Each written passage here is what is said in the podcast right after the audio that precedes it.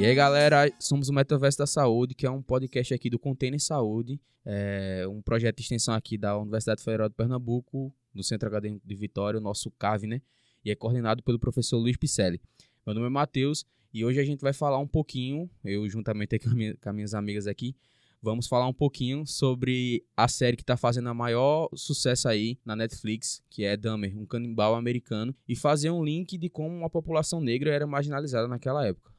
Oi, gente, meu nome é Alana e queria convidar vocês a ficarem ligados até o final do podcast para descobrir informações e curiosidades incríveis que eu tenho quase certeza que vocês não sabem. E aí, galera, meu nome é Ana e sejam bem-vindos a mais um episódio aqui com a gente. E também, só falando, galera, que é importante dizer que esse episódio vai trazer muitos gatilhos mentais de diversos assuntos. Então, escute já sabendo disso. Ou não escute também se for um tema muito é, sensível para você.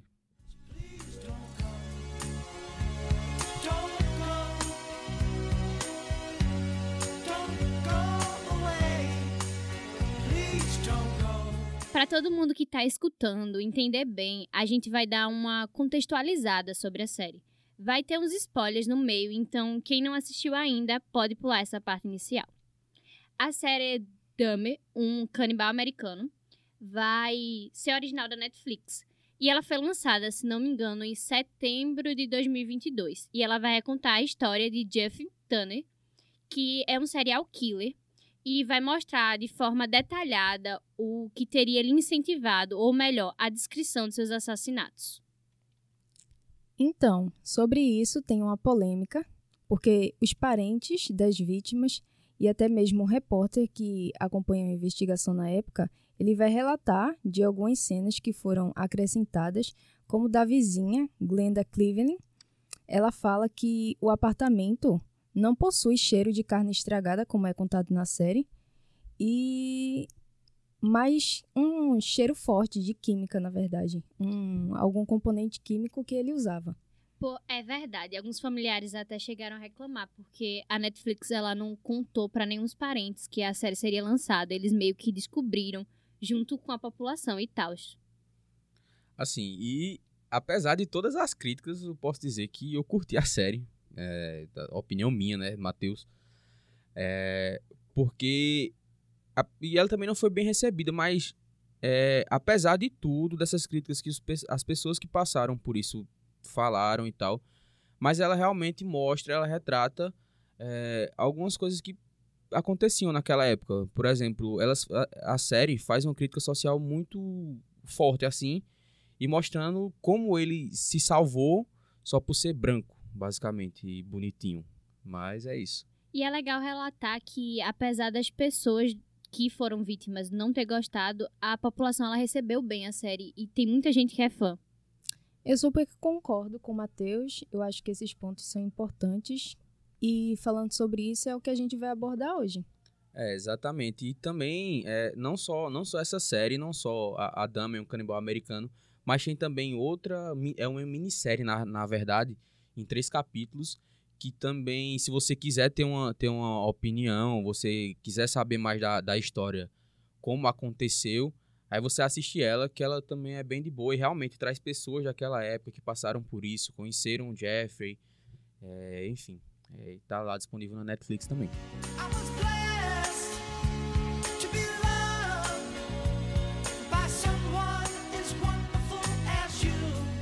E contextualizando um pouco sobre como eu já tinha falado sobre as críticas sociais e racismo, enfim, é, nessa mesma época que se passa a série, que aconteceu realmente, né, porque a série é baseada em fatos reais, é, tinha um jogador de basquete que ele, para muitos, ele é considerado até o maior jogador de basquete da, de todos os tempos, que é Karim Abdul-Jabbar. E ele era bastante, ainda é, na verdade, a NBA tem até um, um, um prêmio, que é o Prêmio Karim Abdul-Jabbar, para esses jogadores que são engajados nessas, nessas críticas sociais.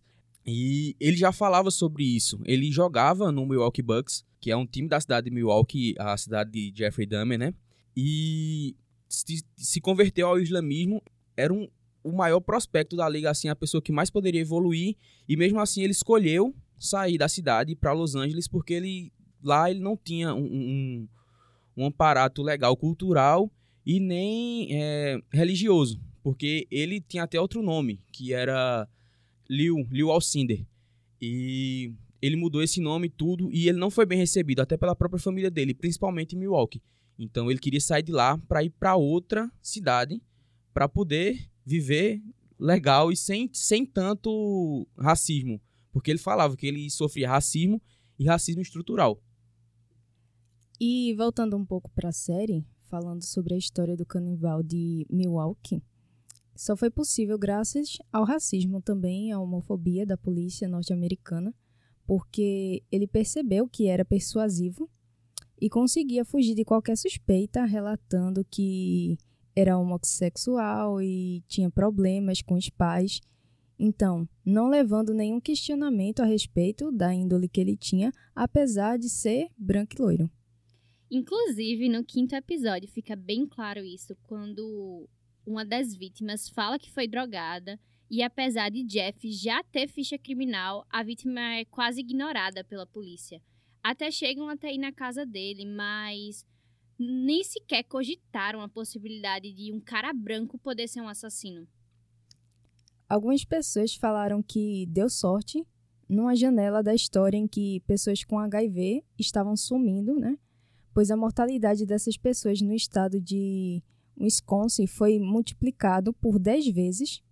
Então as pessoas de fato não sabiam se essas pessoas já estavam estigmatizadas por conta da sexualidade e tinham ido embora justamente por isso, ou se elas tinham morrido de verdade. É, e essa série, ela traz bastante essa questão desse racismo que acontecia nos Estados Unidos. Porque, como foi falado e, e deu para entender que Jeff, ele se mudou estrategicamente, um dos policiais até fala na, na série, para esse bairro de pessoas negras, porque elas não recebiam a assistência que deviam, né? é, elas não eram levadas a sério. Então, mostra assim que é uma coisa muito. chega a ser caricata isso. De a vizinha fala que ligou 200 vezes, ligou não sei quantas vezes, e ela não era levada a sério. É, simplesmente a polícia chegava depois de muito tempo, que ligava ou teve uma, uma cena até que é, eles poderiam ter salvado a vida de uma criança que foi vitimada por, por Jeff e eles não, não fizeram. Eles basicamente levaram a criança novamente para casa, para casa dele e acabou que a criança não teve um, uma, um bom fim. Uma coisa curiosa é que no primeiro julgamento dele, o juiz chega a diminuir a pena dele e deixa mais leve justamente por conta da aparência que ele tinha. Tipo, simplesmente porque o juiz fala que ele era parecido com o neto dele. É uma coisa bizarra. E a gente tem que ver que existia meio que um padrão nas vítimas deles. As suas vítimas eram esquecidas por serem um subgrupo da sociedade. Eram homens, negros, gays, mexicanos, asiáticos. Mesmo a própria comunidade sentindo falta deles e buscando, e o próprio Jeff tendo alguns antecedentes que levaram a suspeitas, nada era feito pela polícia. É, inclusive ele, ele já tinha histórico com abuso sexual de menor que inclusive é da mesma da mesma família dessa dessa criança que eu falei que ele foi vitimou que o moleque tinha acho que 14 anos na época ele e o irmão é, foram vítimas de Jeff e para você ver como é imaginador daquela família como é que foi é uma história assim bastante complicada e durante o desenvolvimento da série, inclusive, o pai ele recebe várias ligações do povo criticando, mandando ele voltar pro Até país da polícia. dele. E era da polícia, fazendo meio que um trote. Poxa, é verdade. Mas outra diferença interessante também, pontual, que a gente tem que falar aqui, é o que seria serial killer e psicopata. E se todo serial killer, ele é um psicopata, porque basicamente uma pessoa que comete um crime por três vezes, vamos supor, um número de três vezes, onde ela tem um padrão, ela é determinada como psicopata pela polícia. Essa é a definição, mas não de uma forma psiquiátrica.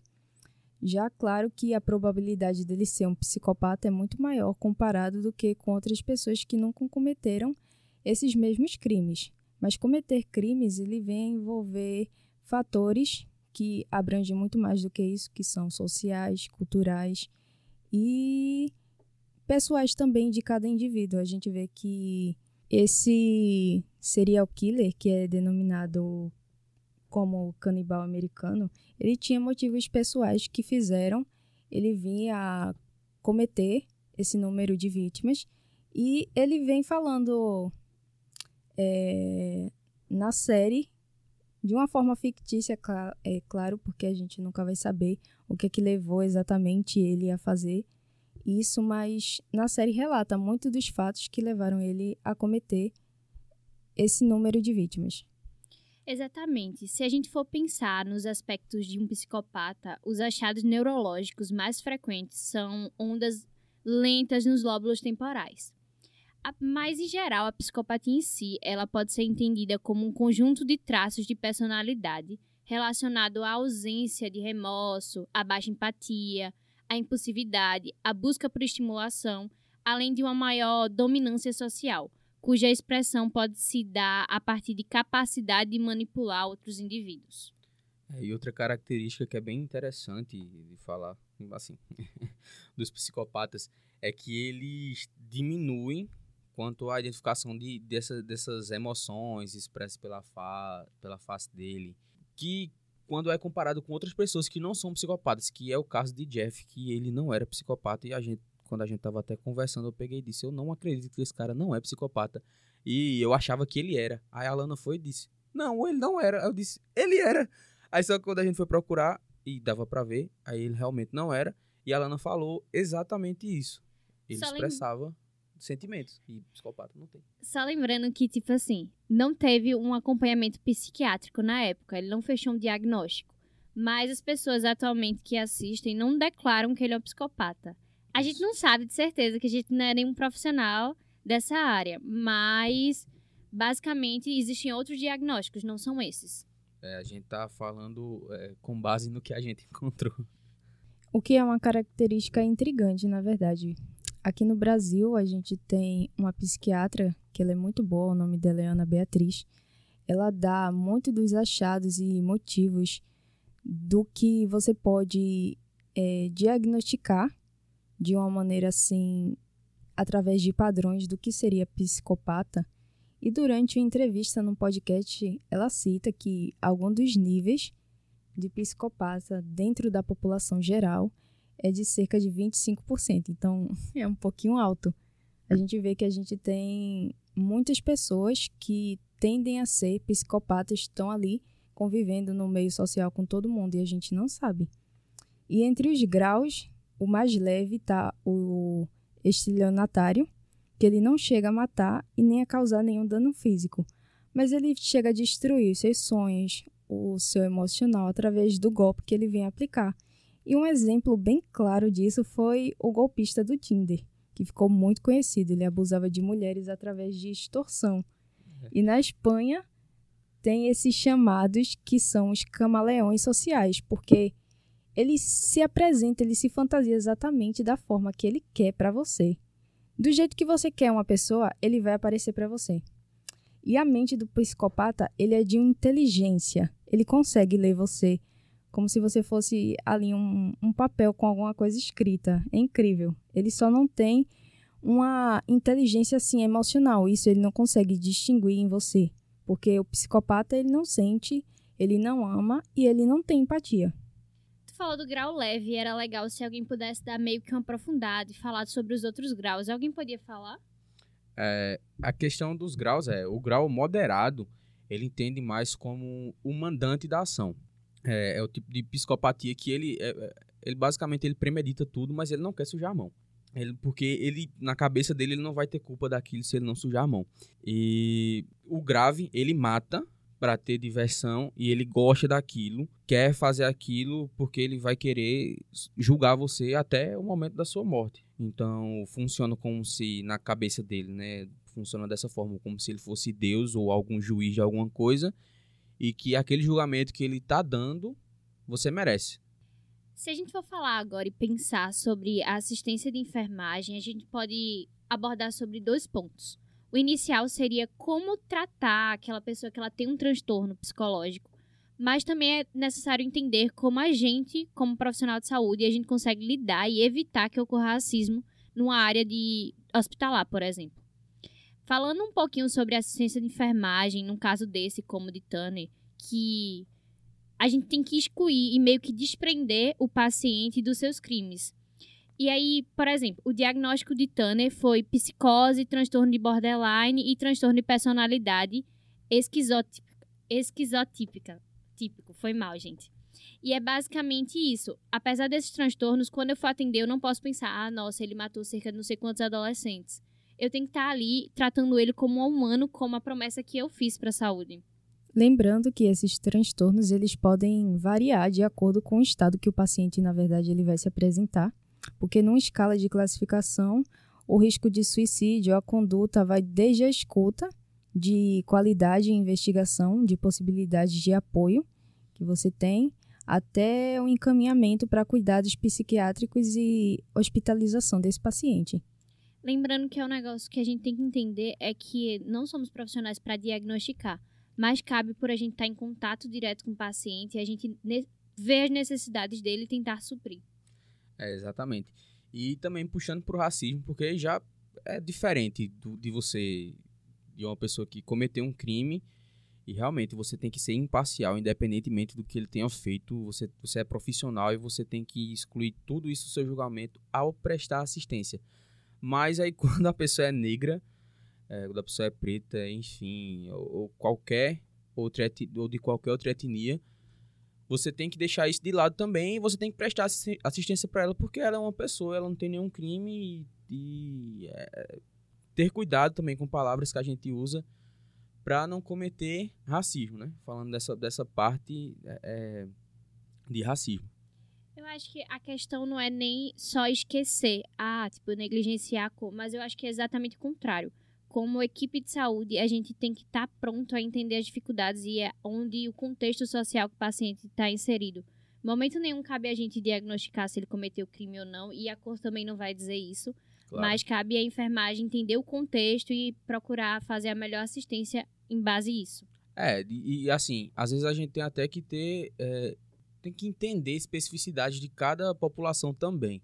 Então a gente tem que compreender esse indivíduo também, como ele fazer parte daquele grupo em que ele se insere. É, a gente tem que lembrar uma coisa fundamental, que é quando você escolhe essa profissão, que é a profissão de enfermagem, você entra ciente que no final do curso você vai fazer um juramento e ali você está se comprometendo, você está acima do, da sua cultura, dos seus, dos seus é... crenças, é, crenças, preceitos pessoais e tudo mais. Você tem que saber que é a sua profissão, você está ali para servir, você vai lidar com o amor de alguém, uma pessoa muito importante para outra pessoa e tem que manter o respeito.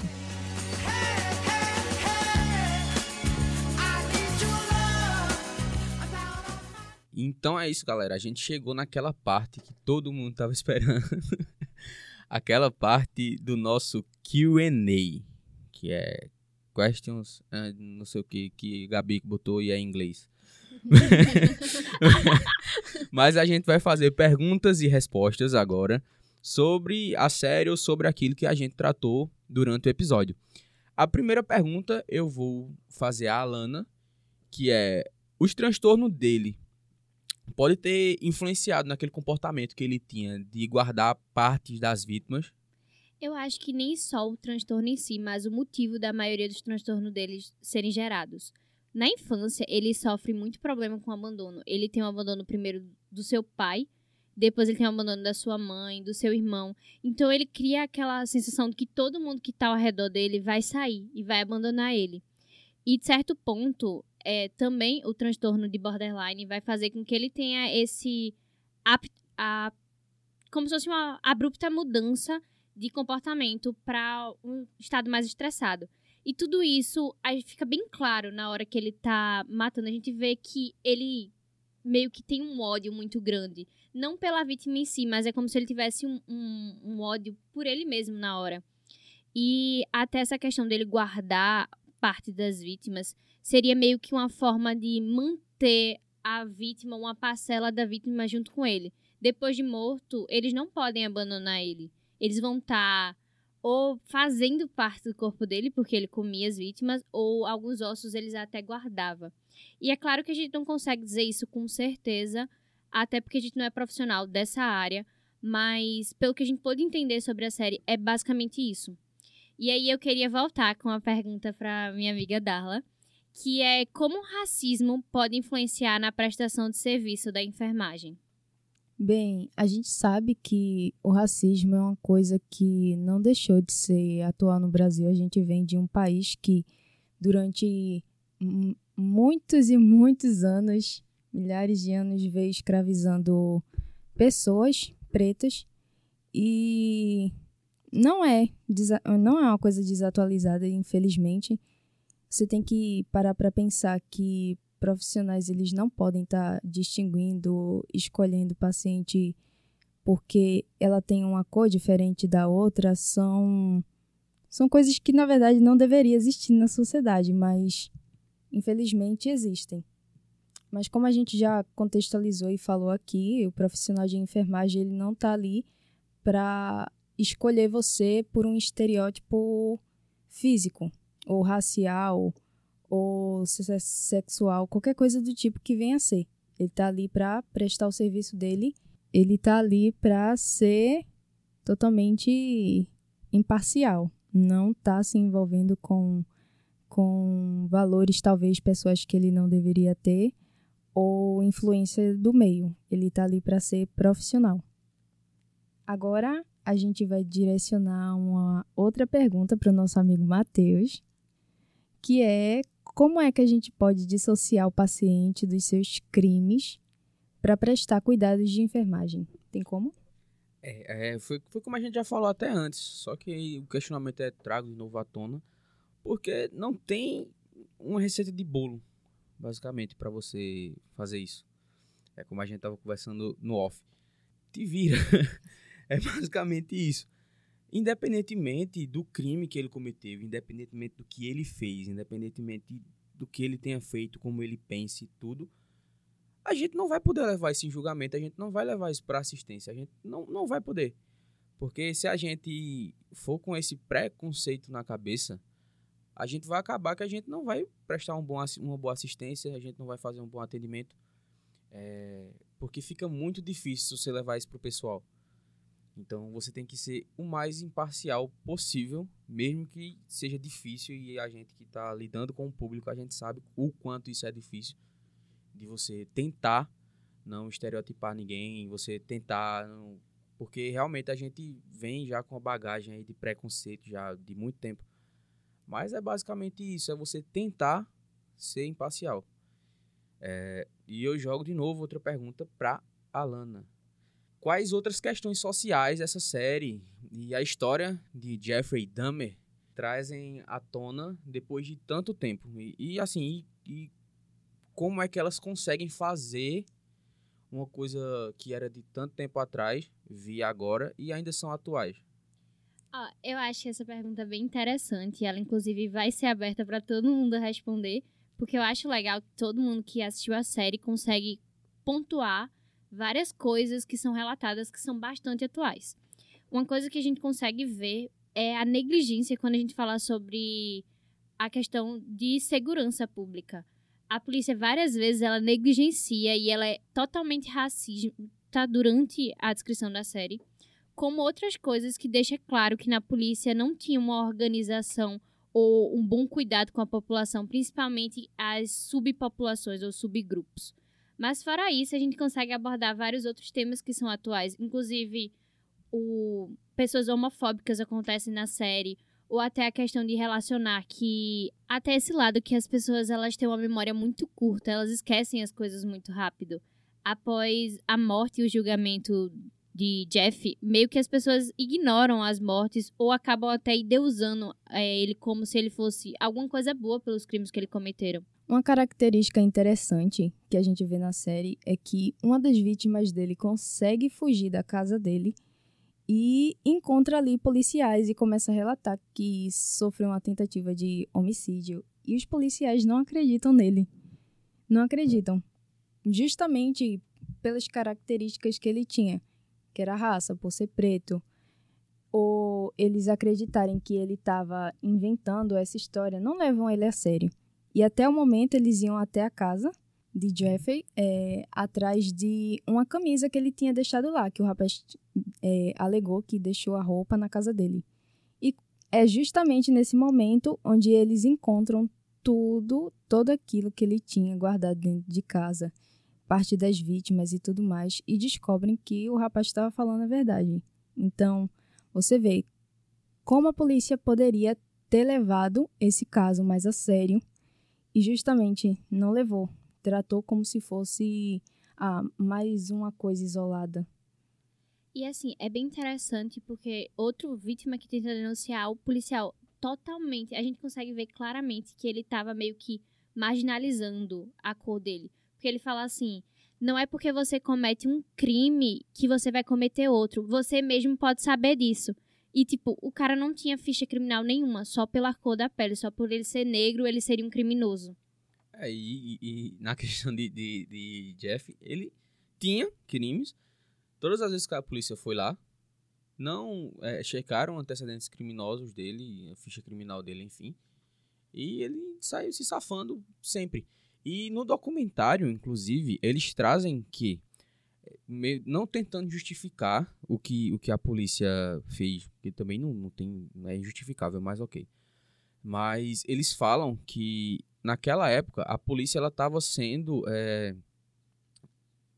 ensinada, assim, entre aspas, é, é, não sei, direcionada para não ter é, preconceito com a população gay.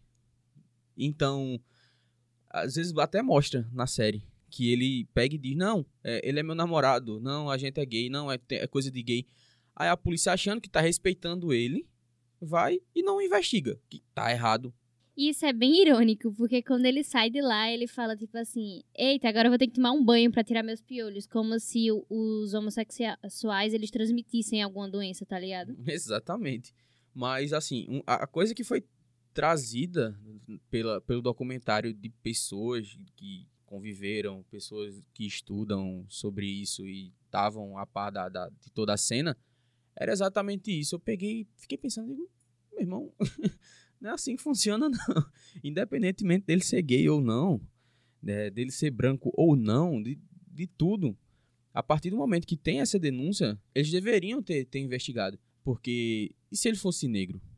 eles não teriam também investigado a partir dessa, dessas denúncias, eles indo lá? Além do número de desaparecidos, que já havia um número grande naquele tempo de registradas, principalmente com as características das pessoas que o canibal americano vinha assassinando. E não foi levado em conta isso também. É, é, é naquela época também, lá em Milwaukee, eles tinham é, é a, a, a, comunidade gay, eles tinham um, um costume que era ir para as saunas romanas, que, que era o nome que fala. E Jeff, ele acabou que ele foi proibido de frequentar algum desse, desse, dessas, alguma dessas saunas porque ele estava indo drogar o, o, os caras lá. Então já é um cara que você devia.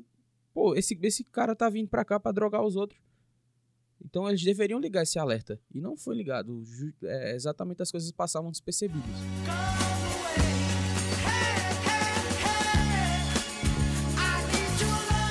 Se a gente for comentar tudo que a gente gosta de falar sobre essa série, a gente não vai acabar nunca. Então a gente termina por aqui, gente. Beijão. Até o próximo episódio. É isso aí, galera. E lembrando também que é, essas perguntas do QA serão enviadas por vocês. Então mandem lá, na, no, comentem no, no Instagram, mandem pra gente que algum dia a sua pergunta pode ser lida por nós aqui. Tchau, tchau. É isso aí, gente. Tchau. Escutem bastante nosso podcast. É isso.